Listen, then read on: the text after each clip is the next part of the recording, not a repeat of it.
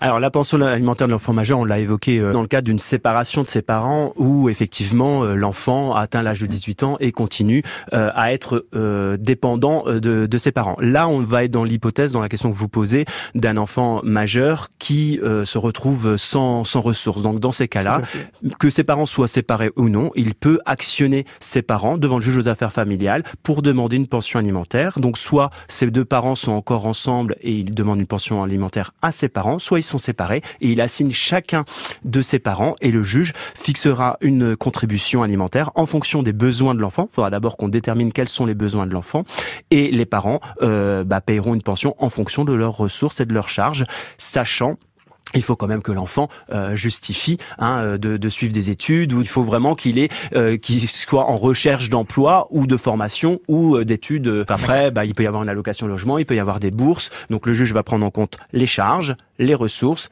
et combien qui manque par mois pour boucler le budget.